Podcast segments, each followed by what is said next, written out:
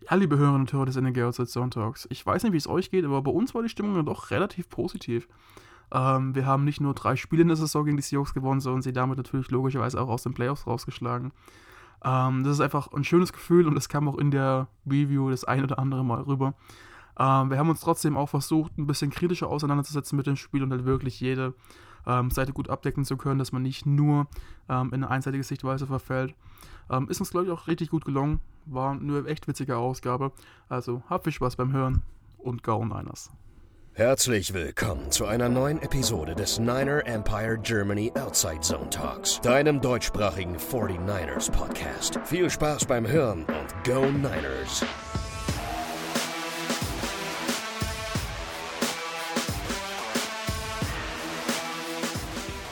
Ja, und damit willkommen zurück zur neuen Folge des NG Outside Zone Talks.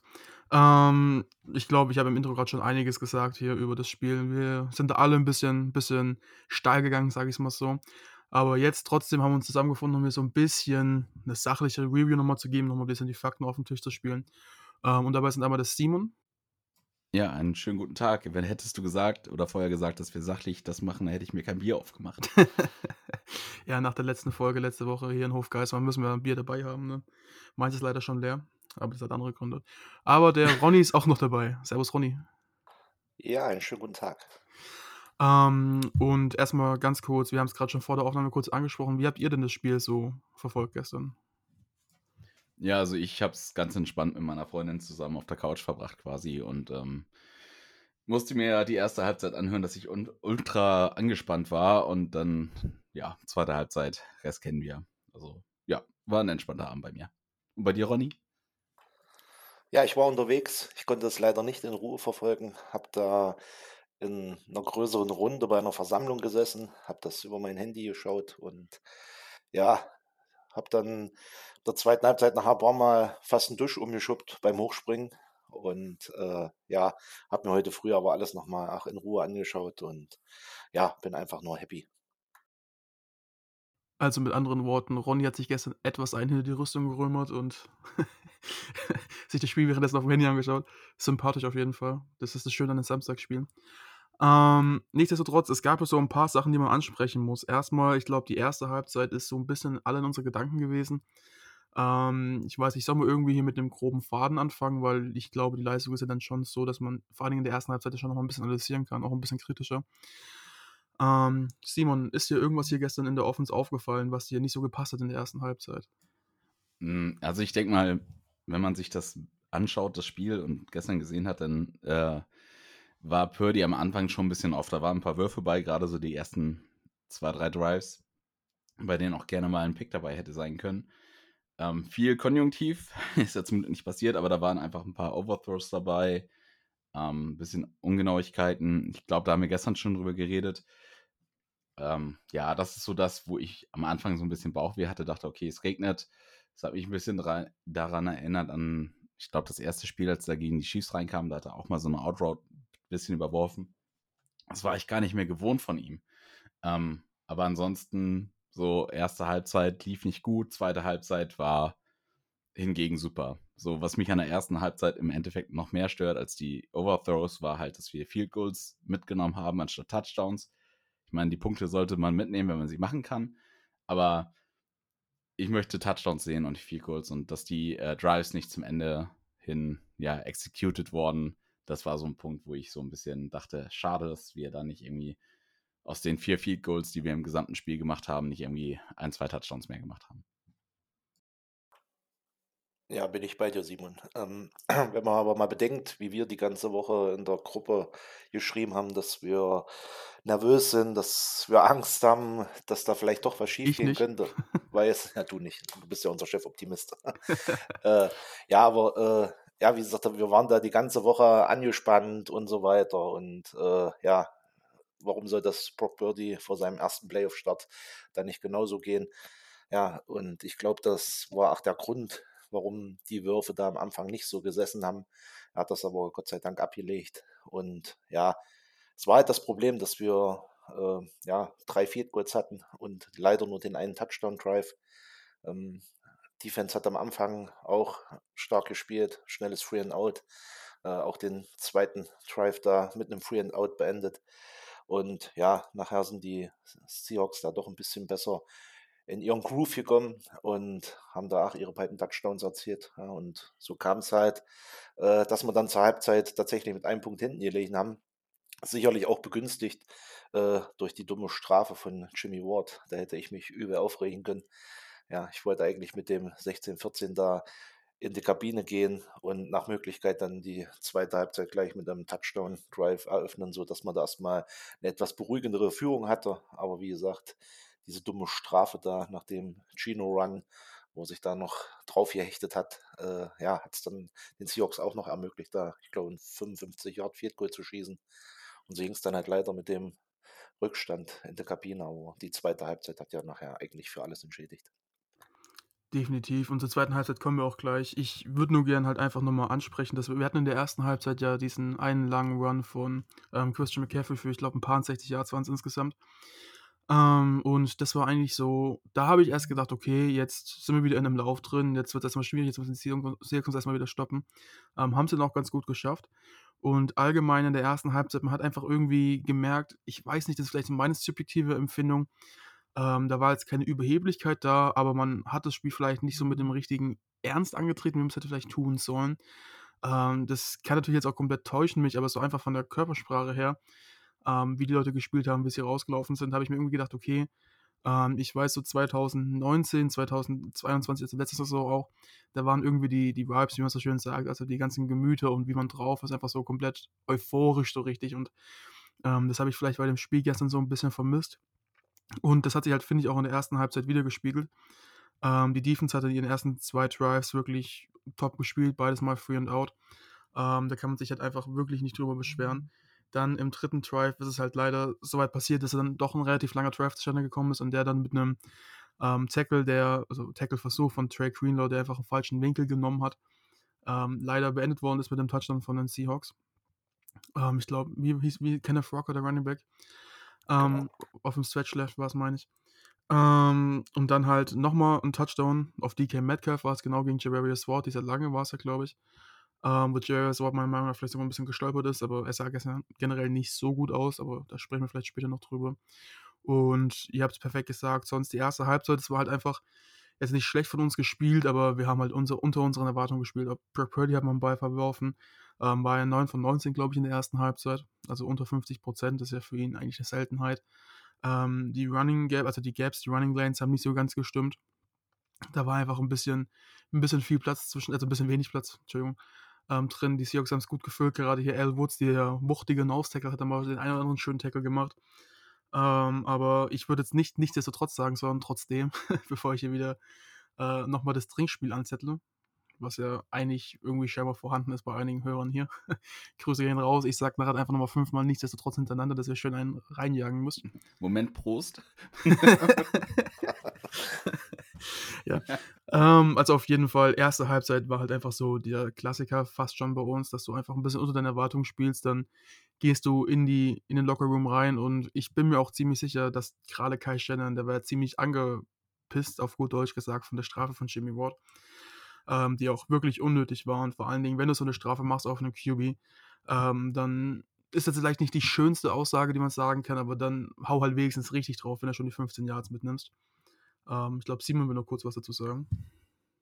Ja, das, das war auch so eine Situation, also wir, wir führen, das ist auch ganz witzig eigentlich.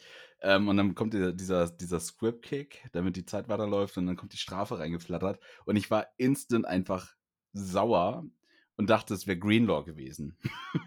ähm, weil, ich weiß nicht, wenn, wenn, so ein Hit kommt, dann erwarte ich Greenlaw, dann schreibt mich ein Kumpel an.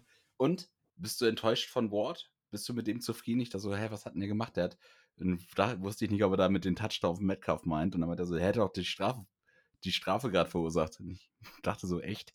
Erstmal so in die Gruppe geguckt. Oh ja, stimmt. Ja, hm, shit happens dann ist okay. ich ja, dachte, halt, es wäre schon wieder Greenlaw gewesen. Ne? bei, bei Greenlaw, der hat wenigstens noch so was draufgehauen, dass hier Gino Smith das restliche Spiel nicht mehr gespielt hätte. Wahrscheinlich, ja. Ähm, aber das ist dann so, das hat man früher mal, heutzutage auf jeden Fall, wenn ihr irgendwie selber Spieler so macht es nicht, das macht man nicht. Aber früher, so in den 80er Jahren war das gang und gäbe hier, erstes Play vom Spiel, also ich glaube, bei manchen Teams ist es auch heute noch gang und gäbe, kriegt der Center erstmal richtig eine Gewatsch, die 15 Yards nimmt man mit, aber das merkt er sich. Oder auch das gleiche gilt auch vom QB. Ähm, und das will man heutzutage natürlich nicht mehr sehen.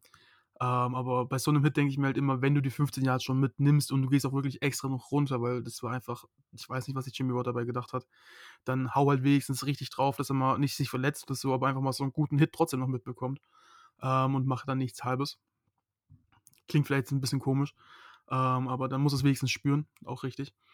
Ähm, und was ja meine eigentliche Aussage war, ich rede hier schon wieder viel zu lang, ähm, ist, dass dann Kai Shannon ja richtig, richtig angepisst war davon. Und ich glaube, das sind dann auch in der Halbzeit, ähm, und kurz nach der Halbzeit war ja nochmal ein Ereignis, was dazu beigetragen hat, die Gemüter vielleicht ein bisschen angeheizt worden und dass man gesagt hat, hey, wir lassen uns hier nicht jetzt vorführen, aber wir sind hier mit 9 Points in Favorite, also ich glaube 9,5 Punkte sogar over-under, äh, nicht over-under, sondern 9,5 Punkte im Vorteil. Ähm, und es sieht gerade so aus, als wären wir das schlechtere Team. Kann irgendwo was nicht stimmen. Und als dann gerade die zweite Halbzeit, wir kommen gleich noch drauf, aber die Aktion hier war von Jonathan Abrams gegen Debo Samuel mit seinem Beimlüpfer, wie man fast schon sagen kann. Ähm, ich glaube, da war dann der Punkt, als dann bei uns jeder richtig angepisst war. Ähm, und Debo Samuel hat es auch in, seinem, äh, in seiner Pressekonferenz nochmal schön gesagt. Es ist einfach so, jetzt habe ich kurz, nee, Entschuldigung, es ist einfach der Punkt, ähm, er ist aufgestanden und wusste gerade gar nicht, was los war, glaube ich, hat er gemeint ähm, steht auf und auf einmal dreht er sich um, ist er schon das halbe Team da und steht bei Abrams im Gesicht und will den quasi ein bisschen mal die Meinung geigen, ähm, auf gut Deutsch gesagt. Und das ist halt einfach, was unser Team auch ausmacht. Das ist alle für einen, einer für einen. Und wenn einer aufs Maul bekommt, stehen da auf einmal 50 Leute da. Und dann gibt es eine Riesenschlägerei. Und da hat man, finde ich, dann auch so richtig schön gemerkt, da sind jetzt dann die Emotionen dran. Es gab schon vor, davor den einen oder anderen Krawall. Ähm, aber da war dann so der Kasus knacklos, wenn man so schön sagen kann. Ähm, richtig schön drin. Jetzt gibt es richtig aufs Maul. Und ich habe es, glaube ich, auch gestern intern in unsere Gruppe geschrieben. Ich hoffe, dass da jetzt Trent Williams mal schön einen Pull rüber macht und Jonathan Abrams einmal so als einen schönen Gruß mitgibt, sagen wir es mal so. Einen netten Gruß aus der Küche. Ähm, ja, ist leider nicht so passiert, aber ich glaube, das Ergebnis, das Resultat davon hat uns dann trotzdem ganz gut gefallen. Und ich weiß nicht, wie war eigentlich denn euer Gefühl so in der Halbzeit, jetzt wenn ich mal sagen kann. Ich glaube, das ist vielleicht für die Zuhörer auch ganz interessant. Wir haben gerade schon angesprochen, dass wir alle, also ich war ja auch nervös vor dem Spiel, ähm, und in der ersten Halbzeit dann vor allen Dingen schon so eine, also so eine, ich sage einfach mal so, so eine gewisse Grundnervosität war ja trotzdem vorhanden und eine Anspannung vor allen Dingen. Ähm, bei mir war sie zur Halbzeit relativ weg. Ich weiß nicht, wie war es bei euch? Vielleicht auch bei den Zuhörern. Ihr könnt es natürlich gerne auf ähm, Instagram at Empire schreiben.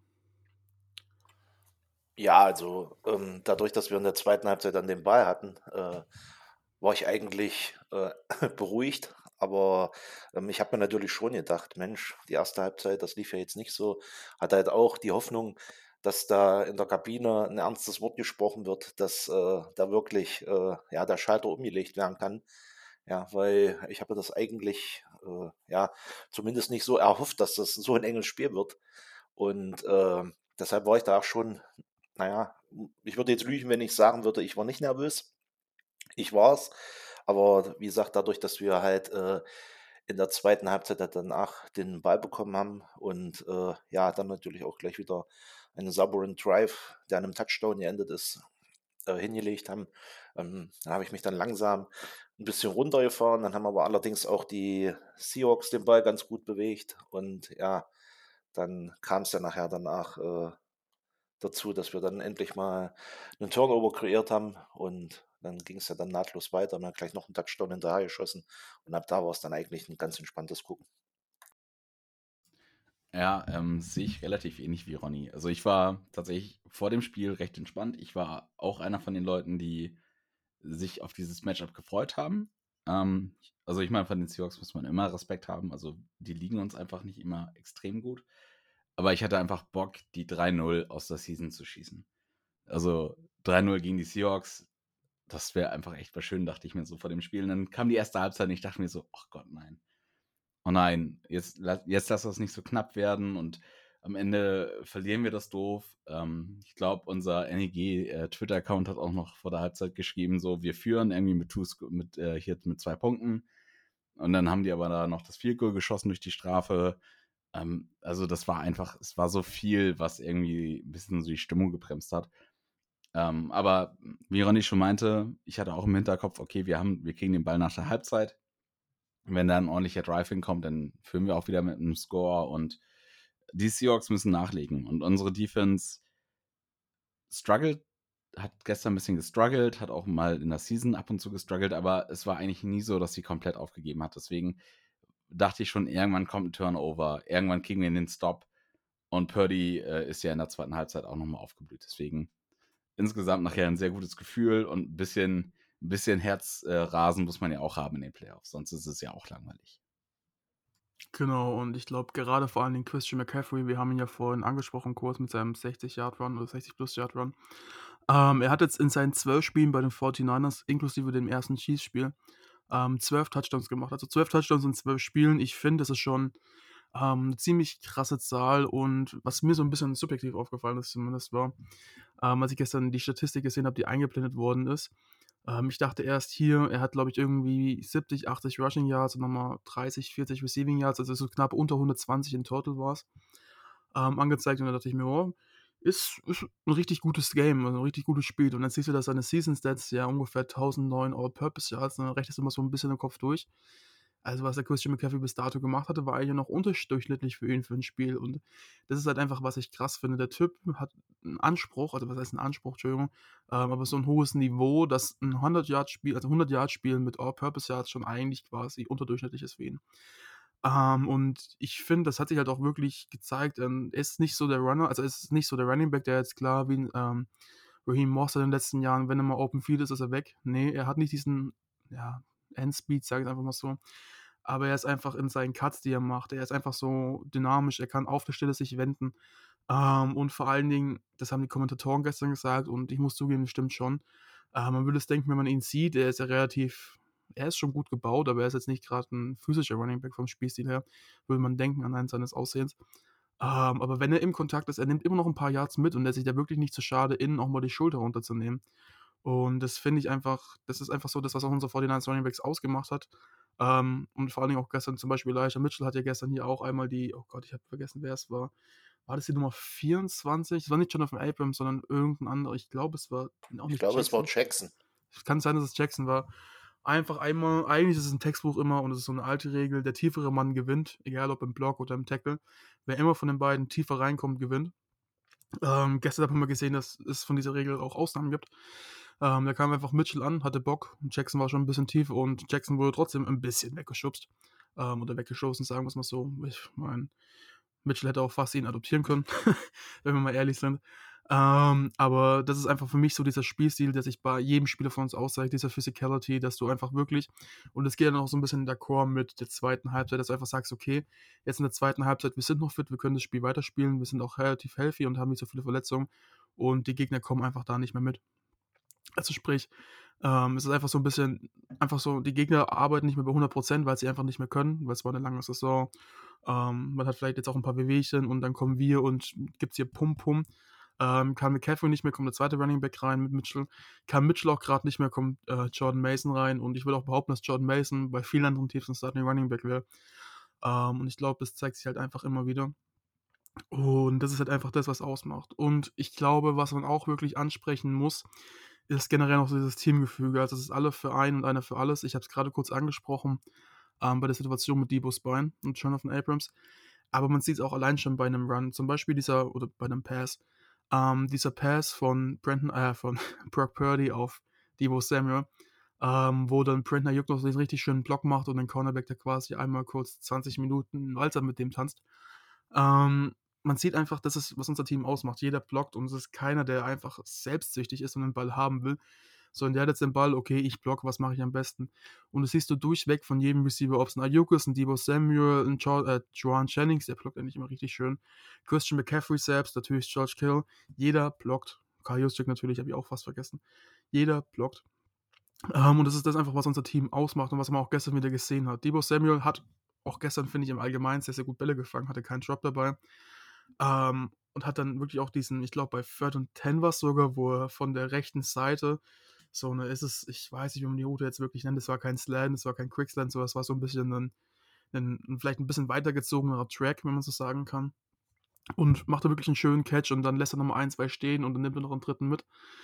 Ähm, das ist einfach, das, das willst du in deinem Team haben. Und das zeigt sich jetzt immer mehr und dann zeigt sich auch, warum du dann ähm, in den Playoffs mit diesem physischen Football, man hat ja die letzten Jahre immer gesehen, recht erfolgreich bist. Und ja, ich glaube, das war jetzt schon mal relativ viel. Ich weiß nicht. Ähm, vielleicht, wir haben noch so ein paar Punkte, die ich hier aufgeschrieben habe, beziehungsweise die auch David noch ein bisschen mit uns mitgegeben hat, ähm, die man vielleicht auch mal wirklich ansprechen muss. Ähm, ein Punkt war, der hatte nur ein, zweimal geschrieben, scheiß Seahawks. ähm, ich glaube, wir können einfach alles sagen, wie es ist. Ich weiß nicht, wie es euch geht, aber das ist einfach so ein schönes inneres Bef eine Befriedigung, dass wir jetzt mit einem, ich sag mal, obwohl die letzten Jahre doch sehr von Seahawks dominiert waren, vor allen Dingen jetzt hier noch in der Jim Harbour Area und dann vor Kai Shanahan, ähm, aber auch in den Anfangsjahren von Kai Shanahan, jetzt in den letzten Jahren ist er ein bisschen ausgeglichener, aber dass man die, ich sage jetzt einfach mal Seevögel, einfach so das Seeadler, äh, einfach so schön gerufft hat und jetzt 3 und 0 nach Hause schickt, nachdem sie 3-0, wup, wup. es ist doch einfach schön, oder? Weiß nicht, wie ihr es seht. Das ist das beste Gefühl, ne? Also ich glaube, das hätte David auch nicht oft genug in, in diese in diese Anmerkung reinschreiben können. Ich glaube, das steht da irgendwie gefühlt 15 Mal drin. Ne? Und das sind, das sind 10 Punkte. Irgendwie so. Also, das ist herrlich. Also, das ist ein schönes Gefühl, dass wir die 3-0 weggestreamt haben. Ähm, es wird auch einfach mal Zeit. Gerade bei einer Saison, wo ich echt dachte, dieses Jahr kacken die mal ein bisschen rein mit Chino Smith und spielen die trotzdem relativ gut, fühlt sich das einfach gut an, die mal, die mal auf den Boden der Tatsachen zu holen. Mhm, definitiv. Ja, bin ich voll und ganz bei euch. Also wie gesagt, ist ja nun, wenn man Niners-Fan ist, wahrscheinlich der Gegner, den man ja, am wenigsten mag und den dann noch so eine mitzugeben. Äh, ja, 3-0 zu sweepen, aus den Playoffs rauszuschmeißen, das war schon ein richtig geiles Gefühl. Vor allen Dingen, ich glaube, George Kittle hat es perfekt ausgedrückt bei seiner Pressekonferenz am Ende, ähm, wo er gesagt hat, es ist schön, dass wir die Seahawks 3-0 rausgeschickt haben, dass wir jetzt im Endeffekt 7-0 in unserer Division waren diese Saison. Ähm, er hätte sich noch gewünscht, dass noch ein weiteres Team aus der NFC West in die Playoffs gekommen wäre, gegen die man hätte auch dann 3 und 0 stehen können. Ähm, ich glaube, es war recht eindeutig gegen die Rams gerichtet. Ähm, Finde ich eine ganz witzige Story, dass man das so offen und ehrlich sagt in einer Pressekonferenz. Man war vielleicht auch ein bisschen gehypt natürlich. Ähm, aber trotzdem, man kennt ja eigentlich sonst ein bisschen eher die Demut. Ähm, aber es zeigt auch, wie, wie befreiend einfach dieses Gefühl war nach dem Spiel, glaube ich. Ähm, und ich würde sagen, wir brauchen jetzt, glaube ich, nicht zu viel reingehen, wie wir gespielt haben. Also unsere Defense, ich, also ich meine jetzt von den Schemes her, also in der Offense war es eigentlich ganz klar. Ähm, wir haben es ja vor der Aufnahme auch alle gesagt. Hier, die Seahawks werden versuchen, First und Second Down zu gewinnen ähm, und dann bei Third Down nicht in diese lange Situation zu kommen. Das hat auch sie in der ersten und teilweise der zweiten Halbzeit noch richtig gut geklappt. Ähm, hat dann aber leider, als wir aufgefahren sind, unsere Defense wirklich den letzten Sprung bekommen hat, unsere Offense Rollen gekommen ist, auch nicht mehr so funktioniert.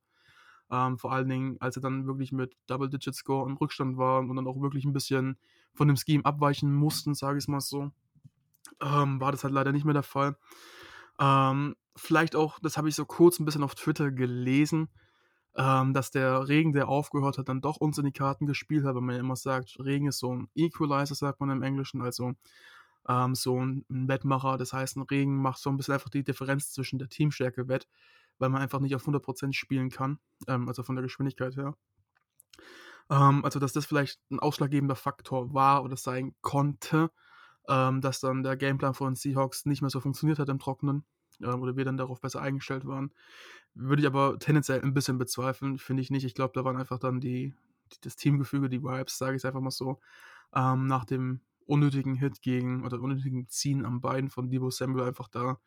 Ähm, man wollte zurückzahlen. Und ich glaube, sonst von den Schemes her brauchen wir jetzt, glaube ich, nicht so weit drauf eingehen. Wir haben eigentlich das gesehen, was wir in der Saison relativ oft gesehen haben. Ähm, ja, ganz normal Cover 6 Scheme, ein bisschen Man dabei war. Ähm, dann würde ich einfach mal, wenn ihr nichts dagegen habt, dazu gehen, dass wir vielleicht ein bisschen ähm, Spieler insbesondere ansprechen oder auch vielleicht ein bisschen kritisieren. Man muss ja immer ein bisschen, ich glaube, bei beiden bleiben. Also muss ja ehrlich sagen, Spieler, die nicht so ein gutes Spiel hatten, trotzdem trotzdem Ergebnis. Ähm, aber es gab ja auch einige Spieler, die ein richtig gutes Spiel hatten. Wer fällt hinter euch beiden so ein oder wer ist an euch am positivsten herausgestochen gestern? Ja, in der Defensive war das für mich äh, Charles Umenu, der äh, ja den Fumble da frustriert hat und äh, ja halt 8-2-6 hatte. Generell muss man sagen, dass diese Tiefe, die wir da in der D-Line haben, dass das wirklich ja äh, bemerkenswert ist, wie da, wie da gespielt wird. Ähm, und in der Offensive, äh, ja, fand ich halt, dass Debo ein richtig gutes Spiel hatte. hatte da letzte Woche nach seinem ersten Einsatz äh, ja, schon ein bisschen gefragt, ob er äh, ja, wieder dahin kommt, wo wir ihn brauchen. Und er hat da gestern wirklich äh, die passende Antwort gegeben. Hat da wirklich äh, ein bärenstarkes Spiel abgeliefert. Hatte, glaube ich, am Ende nachher 133 äh, Yards bei sechs Reception war sicherlich der lange Touchdown dabei. Aber dennoch äh, ein sehr, sehr gutes Spiel von ihm. McCaffrey natürlich auch äh, ein starkes Spiel gemacht und halt auch Purdy nach seiner, ja, sag ich mal, etwas schwächeren ersten Hälfte, wo, denke ich mal, doch noch äh, ordentlich Nervosität da war, er danach eine, eine grandiose zweite Halbzeit gespielt, äh, immer wieder aus der Pocket rausgerollt und äh, Plays verlängert und dann halt auch auf eine Receiver getroffen. Das war schon sehr, sehr anschaulich. Ja, also Ronny, ich kann dir da größtenteils nur zustimmen. Also ähm, was die Leute angeht, die wirklich positiv herausgestochen sind, sind es für mich einfach wirklich einige.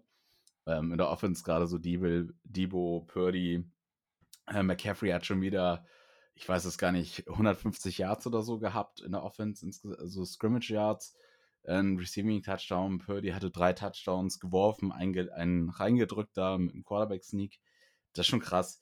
Ähm, Defense-technisch ich weiß nicht, also mir fällt schwer, da jemanden rauszupicken, der nicht gut war. Ich meine, Chivarius Ward kommt mir so ein bisschen in, den Kopf, wenn es um das Matchup mit Metcalf geht. Ähm, aber das waren auch immer, also der war auch irgendwie immer irgendwie an Metcalf dran und weiß nicht, der hat auch einfach ein gutes Spiel gehabt, muss man ja auch einfach mal anerkennen. Ähm, und der hat auch, ich glaube, vor dem, vor dem Strip-Sack von Omanahu hat er ähm, einen Touchdown-Pass auf Metcalf irgendwie verhindert. Ähm, von daher, also mir fällt es wirklich schwer, jemanden rauszunehmen, der, der schlecht ist. Aber ich bin gerade so Post-Game meistens wie Moritz im Game meistens viel zu positiv. Äh, vielleicht hat Moritz da ja noch jemanden im Kopf. ja. ähm, ja, also negativ, meine Anspielung war eigentlich auch so ein bisschen auf Javarius Ward. Ich fand, er hatte gestern schon so ein bisschen seinen Hosen runterspielen. Äh, er hat es auch wieder wettgemacht an einigen Stellen. Also ich bin ja nur ganz fair und objektiv bleiben. Ähm, aber trotzdem, gerade dieser eine lange Pass auf DK Metcalf, da muss ich sagen, ich weiß nicht, ob man das so richtig hundertprozentig schuld sehen kann, dass er schlecht war. Ähm, ich glaube, er ist so ein bisschen ins Stolpern gekommen, vielleicht. Ich bin mir nicht sicher, ich meine, sowas habe ich auf jeden Fall gesehen. Ich habe es jetzt nicht nochmal angeschaut, muss ich dazu sagen. Ähm, würde vielleicht ein bisschen das rechtfertigen, dass es jetzt nicht einfach komplett geburnt worden ist, aber trotzdem war es halt ein mieses Play von ihm. Er hat halt gestern so seine schlechteste Saisonleistung gegen Tiger gesagt, wie es DK hatte, hatte hatte gegen DK seine schlechteste Saisonleistung, wie du es gerade gesagt hast. So. Ähm, trotzdem war es ein, ein, Stück weit schon noch ein gutes Spiel. Ähm, aber wen ich halt wirklich dafür lobend hervorheben will, ist der Modell Lenore. Ähm, weil gerade auch schon Charles O'Menu, komme ich nochmal drauf, aber den habt ihr schon angesprochen. Ähm, Lenore hatte gestern seinen Pick und war auch abseits dessen eigentlich in der Coverage ganz gut. Er hat klar mal ein paar Catches zugelassen für Short Yards. Hat gegen Lockett einmal so einen richtigen Hit rausgehaut, wo ich wieder rausgehauen, wo ich mir gedacht habe, yo, geil, liebe ich. Ähm, erinnert mich immer wieder mehr an Mosley, der hat ja auch schon den einen oder anderen Hit so abgesetzt. Ähm, den Vergleich habe ich, glaube ich, schon viel zu oft gezogen an der Stelle, aber er passt halt irgendwie immer wieder gut.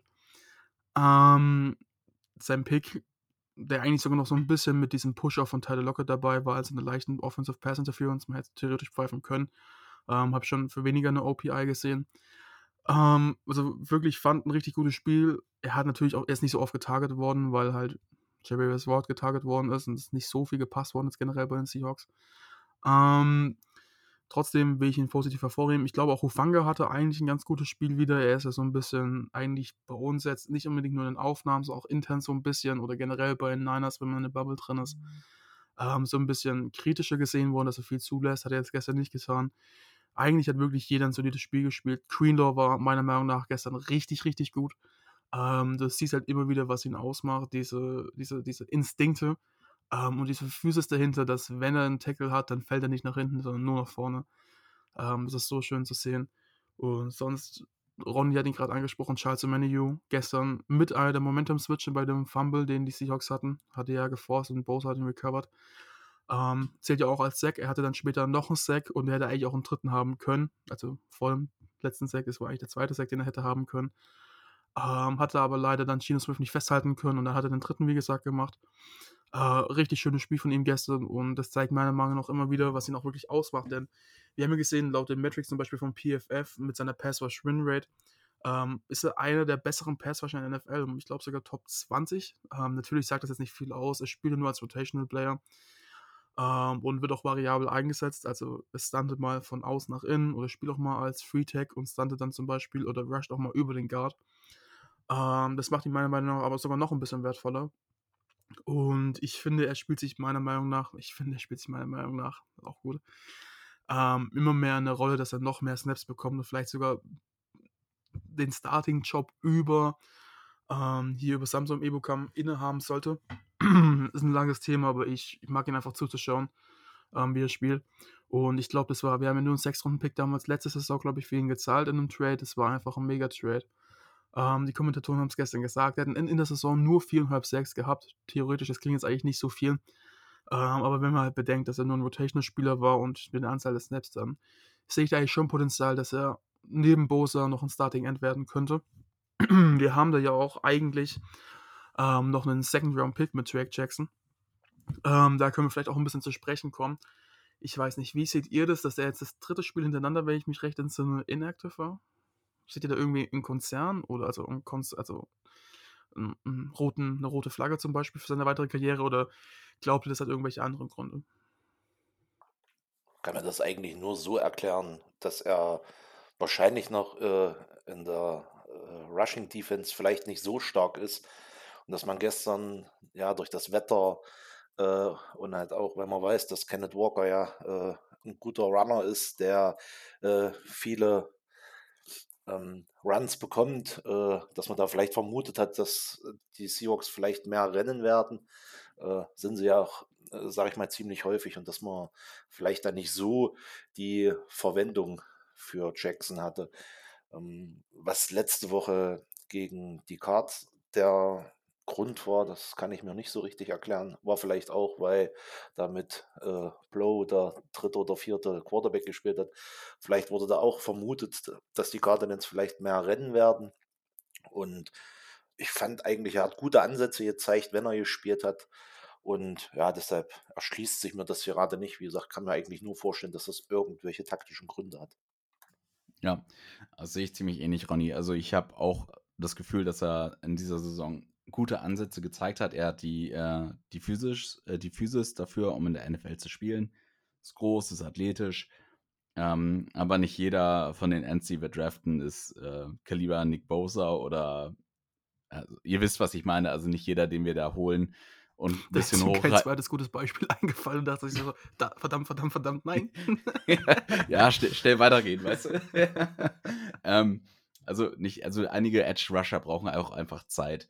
Ähm, und ich finde, er hat genug gezeigt, um zu sagen, okay, lass mal mit dem weitergehen, aber es ist für mich jetzt nicht unbedingt eine Aussage, äh, dass er jetzt irgendwie, dass es eine Red Flag ist, dass er jetzt wieder mal oder erneut inactive war. Ähm, wir kennen die Vorgänge hinter denen äh, sowas passiert im, in der Franchise nicht. Wir wissen nicht, was die Taktik unbedingt sein wird.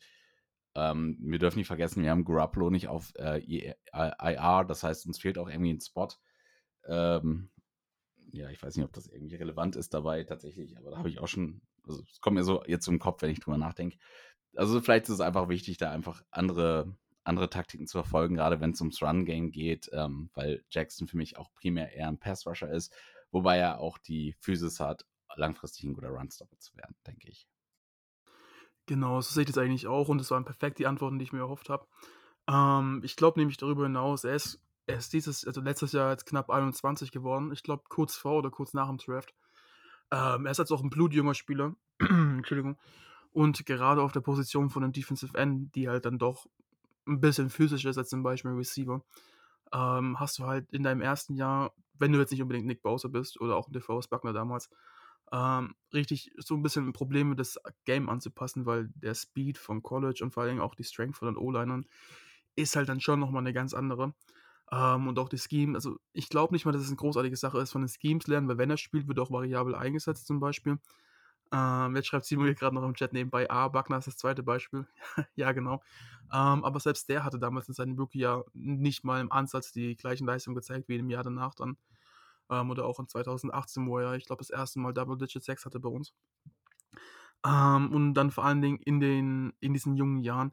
Ich glaube einfach, dass Drake Jackson, ähnlich wie Aaron Banks letztes Jahr, ähm, oder auch noch ein gutes Beispiel, ähm, fällt mir jetzt gerade nicht mehr ein, Danny Craig zum Beispiel dieses Jahr. Das ist einfach so dieses, ja, dieser Spielertyp Draft und Stash ist im Draft. Das heißt, du sagst, du pickst dir die Spieler, ähm, die jetzt vielleicht so von ihrem Können und von der Erfahrung noch nicht komplett da sind, ähm, die ich aber über eine gewisse Zeit entwickeln kann und dafür habe ich dann das höhere Potenzial am Ende des Tages. Ähm, weil ich jetzt zum Beispiel in der glücklichen Lage bin, dass jetzt mein Second Round Pick nicht direkt spielen muss, denn ich habe trotzdem eine richtig gute D-Line, die richtig tief ist. Ähm, aber wenn ich dann zum Beispiel jetzt in den nächsten Jahren in die Situation komme, dass ich irgendjemanden nicht halten kann, ähm, weil er einfach zu teuer wird, oder ich glaube, wir sehen zum Beispiel bei Arden Key, ich kann jeden Spieler verstehen, der danach sich denkt, okay, ich habe jetzt eine richtig gute Saison gehabt, ich habe davor vielleicht in meinem Leben jetzt nicht so viel Geld verdient in der NFL wie andere. Ähm, ich hatte jetzt vielleicht auch, muss man ehrlich sagen, mit ein bisschen seine beste Leistung in der Saison bei Arden Key als in seiner Karriere jemals. Ähm, und wenn ich jemals einen Vertrag haben will, der mir vielleicht auch hilft, dass ich mein, für mein späteres Leben wirklich ausgesorgt habe, ähm, dann ist jetzt der Zeitpunkt. Also ich kann, wie gesagt, jeden Spieler verstehen. Ähm, zumindest ein Stück weit. Das ist ja ein langes Thema. Aber dass du dann halt in der Situation bist, zu sagen, okay, ich habe jetzt hier einen Spieler mit extrem physischen Talenten, der saß schon ein, zwei Jahre auf der Bank. Ähm, der ist jetzt bereit, der kann übernehmen. Und ich glaube, das beste Beispiel ist letztes Jahr Laken Thomason und Aaron Banks. Man hat gesagt, okay, vielleicht auch nicht das beste Beispiel, weil man bei Aaron Banks ähm, von John Lynch in Interviews gehört hat, dass er man schon noch ein bisschen Concerns hatte. Aber es zeigt ja mir trotzdem, wo es hingeht. Also ich finde, dass du halt sagst, okay, ähm, ich, lose einen, also ich verliere einen Starter, aber es ist nicht so schlimm, weil den, den ich habe, der ist billiger und er kann die gleiche Leistung reproduzieren. Ähm, dafür ist er auch noch jünger. Und jetzt hat man dieses Jahr gesehen, dass Aaron Banks meiner Meinung nach ein Top 20, Top 15 Guard in der NFL ist in seinem zweiten Jahr. Das ist schon mal eine gute Leistung. Aber der eigentliche Starter, der hätte wieder zurückkommen können mit Laken Tomlinson irgendwo hier in New York bei einem Chatspiel. Ähm, und da auch wirklich mit seiner schlechtesten Saison der Karriere gespielt hat. also es ist immer ein Abwägen, also Abwägen, was man machen muss, finde ich.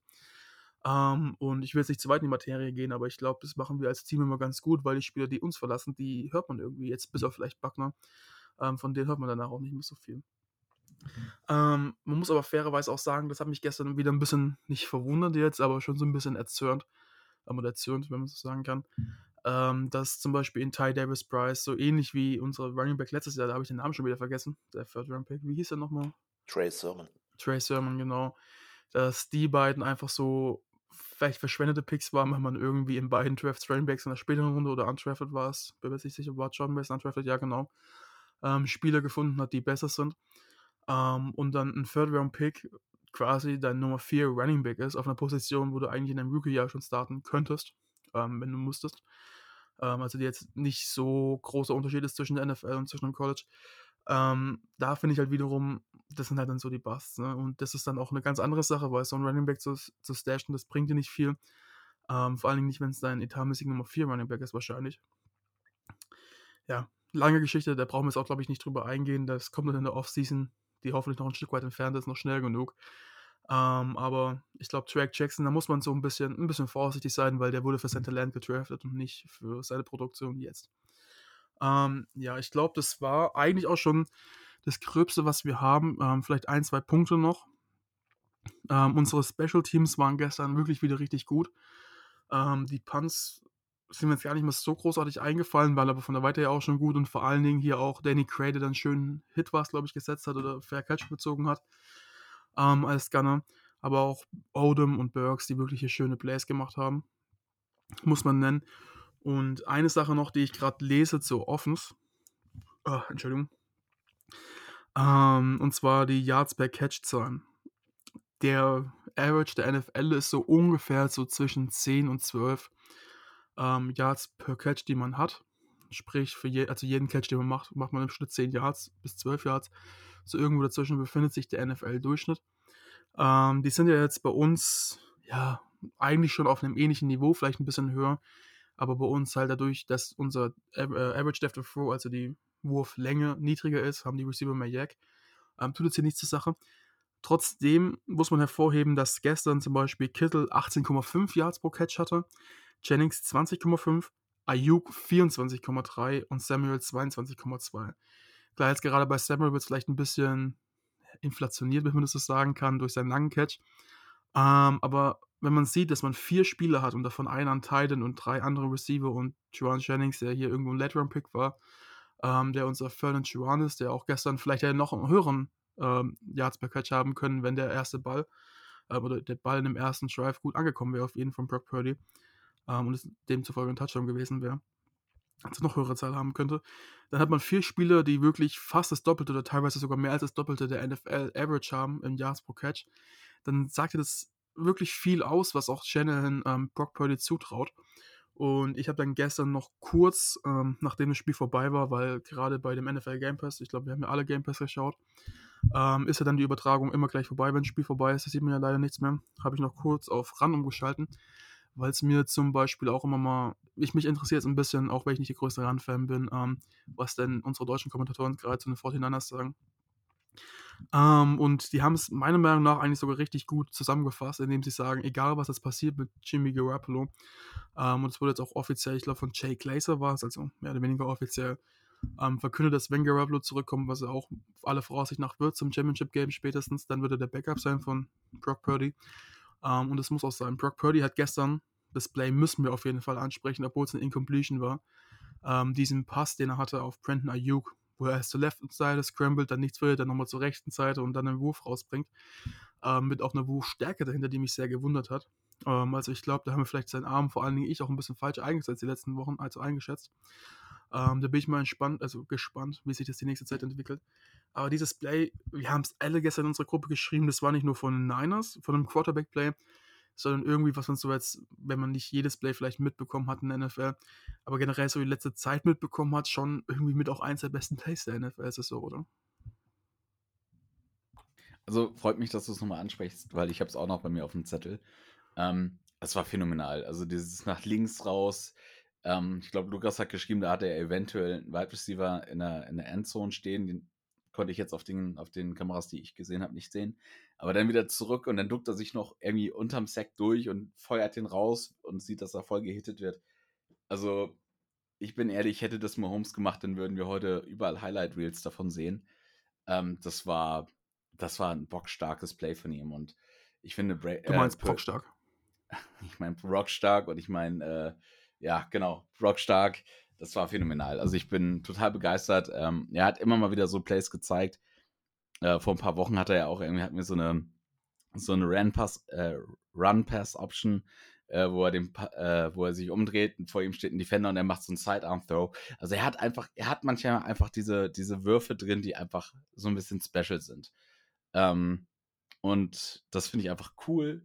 Und ich glaube auch, dass sein Arm stark genug für die Liga ist. Er wird jetzt kein Mahomes, kein Josh Allen sein, denke ich. Aber ich denke, definitiv gut genug, um in der NFL einen Starting-Job zu haben. Ja, ich finde das halt auch beeindruckend. Ich habe das ja vorhin schon mal angeschnitten, äh, dass er halt nicht immer in der Pocket stehen bleibt und dann wirklich wartet, äh, bis es einschlägt, bis er da den Sack kassiert, sondern er ist da sehr mobil, er scrambled da aus der Pocket raus und äh, nimmt dann die Schüsse da. Also ich kann nur sagen, es macht wahnsinnig viel Spaß, dem Jungen zuzugucken. Und äh, ich hoffe halt auch, dass er das Niveau in die nächsten Wochen rüber retten kann. Ja, man hat gestern nach viel gelesen, ja, erstmal abwarten, wenn jetzt die stärkeren Defenses kommen und so weiter. Aber ich fand, äh, wie gesagt, das, was er da gestern so gezeigt hat und wie gesagt, dass er halt auch immer mobil ist und so weiter, äh, das ist schon eine richtig coole Sache und ich kann mich da nur anschließen. Ich schaue dem Jungen sehr, sehr gerne zu. Gut, ich glaube, dann haben wir jetzt auch wirklich großartig genug über das Spiel geredet. Ähm, es ist ja auch wieder bei reiner Aufnahmezeit ohne Intro und Vorintro und so weiter, schon bei knapp 43 Minuten. Ähm, habt ihr noch irgendwas, was euch auf dem Herzen liegt bezüglich dem Spiel gestern oder auch sonst? Ähm, vielleicht können wir noch kurz reden. Ähm, wir haben eigentlich gesagt, wir wollen nicht so viel darüber reden, ähm, weil ja viele von euch die Ausgabe zum Beispiel auch erst morgen früh hören. Also zum Zeitpunkt der Aufnahme ist jetzt gerade Sonntagabend und viele hören es vielleicht Montag auf dem Weg zur Arbeit. Ähm, und da es ja schon entschieden ist, aber jetzt zu dem Zeitpunkt steht ja noch nicht fest, gegen wen wir spielen. Und es gibt im Endeffekt drei Optionen, beziehungsweise zwei Optionen mit drei verschiedenen Teams. Ähm, die erste Option ist, dass die Vikings jetzt heute Abend um 22.30 Uhr gegen die Giants gewinnen. Ähm, dann spielen wir sicher gegen die Vikings, genau, wenn mich recht nicht, alles nicht täuscht. Ja, ist richtig. Ja. Genau, weil die anderen Seeds noch schlechter sind. Und wenn die Giants gewinnen, spielen wir gegen den Sieger aus dem Spiel Cowboys vs. Buccaneers. Ähm, und wir haben es gerade kurz vor der Aufnahme gehabt. Und wie gesagt, wenn man sich großartig so lang drüber sprechen. Ähm, aber es ist vielleicht auch für euch Zuhörer wirklich interessant, gegen wen man das so spielen wollen würde. Also wenn man schon mal vorausblicken kann. Ähm, und ihr könnt ja uns auch gerne auf Instagram oder auf Twitter schreiben, beziehungsweise antweeten heißt es, glaube ich, auf Twitter, ähm, was ihr denkt, wenn ihr am liebsten sehen wollt. Ähm, ich weiß nicht, ich will einfach mal ganz kurz fragen, euch beide, wen würdet ihr denn am liebsten sehen? Ich glaube, sonst brauchen wir nicht großartig drüber reden. Also ich habe es ja vorhin schon gesagt, ähm, ich hätte am liebsten die Vikings und bin aber auch, äh, irgendwie habe ich so das Gefühl, die scheiden heute gegen die Giants aus. Also ich glaube, es wird dann der Sieger aus Bucks gegen Cowboys. Ja, ich sehe das ähnlich wie Ronny. Ähm, ich glaube, am meisten Respekt habe ich vor den Cowboys. Deswegen, wenn heute Abend die Vikings gewinnen, freue ich mich auf jeden Fall aufs nächste Game. Also das tue ich sowieso. Im Endeffekt müssen wir sowieso jeden schlagen, aber wenn der Weg ein bisschen leichter wird, habe ich kein Problem damit. Genau, das waren noch perfekt die Worte, die ich vor der Aufnahme gesagt habe. Das kann ich definitiv nichts mehr sagen, das ist richtig schön. habe ich geklaut von dir. alles gut, alles gut. Ähm, ja, nichtsdestotrotz, ich würde auch, ja, ich sag's wie es ist, ich nehme einfach jedes Team. Ähm, man muss sagen. Trotz. Ach, verdammt. habe ich es wieder gesagt, also erstmal im kurzen. Ähm, auf jeden Fall, ich würde jeden nehmen, also die Buccaneers. Äh, Entschuldigung, ich würde Jetzt bin ich raus, danke Ronny. Also ich habe bei jedem einen Grund, gegen, warum ich gegen den spielen wollen würde, aber warum ich auch nicht gegen den spielen, spielen wollen würde. Die Vikings sind ein Team, was oft One-Score-Games gewinnt. Das heißt, sie sind vielleicht nicht so dominant. Ähm, anderes, auf der anderen Seite sind sie halt aber auch in One-Score-Games, wenn es eng wird, wieder gut dran, die Spiele zu gewinnen. Ähm, muss man fairerweise sagen. Und sie haben halt hier gerade auch mit Devin Cook, Justin Jefferson, Adam Thielen ähm, gut, wirklich gut Talent. Ähm, 2019 sah es ja ganz gut aus gegen die, aber das ist so lange her, das kann man gar nicht als Sample Size hernehmen. Kirk Cousins spielt auch eine richtig gute Saison. Auch wenn es so ein paar Spiele wieder dabei sind, wo man sich gedacht hat, äh, all in all ist eine wirklich gute Saison. Ähm, die Cowboys, Dak wirft gerne in letzter Zeit relativ viele Picks. Ähm, trotzdem richtig gut besetzte Offense. Äh, mit, Ezekiel, äh, Ezekiel Elliott, aber vor allen Dingen auch Tony Pollard und CD Lamb. Äh, Michael Gallup, der ein paar Plays macht. Ähm, Defense ist auch echt gut mit Micah Parsons, der ja wahrscheinlich Nummer 2 gerade so ist im Consensus Defensive Player of the Year Ranking. Ähm, ohne dass ich jetzt irgendwas verraten will oder irgendwie jinxen will. So ungefähr wird sie aussehen, dass einer von den beiden wahrscheinlich Defensive Player of the Year wird.